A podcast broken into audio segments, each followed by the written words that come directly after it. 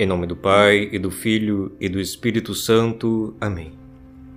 No Evangelho de hoje, Jesus está tomando refeição na casa de um dos seus opositores, os chamados fariseus.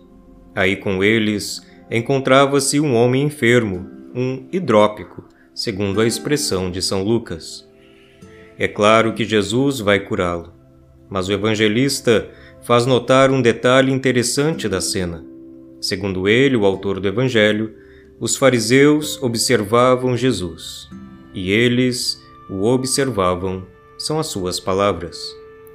No olhar para Jesus daqueles que o circundavam, podemos contemplar toda sorte de predisposição em relação ao Senhor.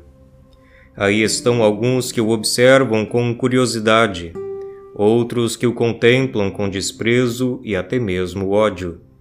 Outros ainda que lançam sobre Jesus um olhar atônito de incompreensão. Sim, pois Jesus, na sua simplicidade e humildade abissais, confundia a soberba e o orgulho dos corações inconversos. E eles o observavam.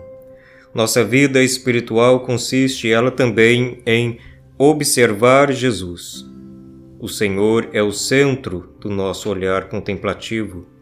É Ele o objeto do nosso constante meditar. Por mirar o Senhor, nós como que tentamos penetrar no segredo do seu coração, adentrando nele pelo olhar do próprio Senhor, que também repousa sobre nós. O Evangelho de hoje nos faz pensar sobre a qualidade do nosso olhar para Cristo. Que disposições existem em nosso coração para com Jesus? Sobretudo quando nós o contemplamos.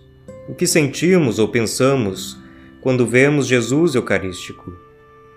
Nós o olhamos desde a soberba e a vaidade ou o miramos desde a simplicidade e a humildade. O olhar é o primeiro e mais simples modo de amar. Oração: Dai-nos, Senhor, a graça de vos mirar desde o amor e a humildade. Amém.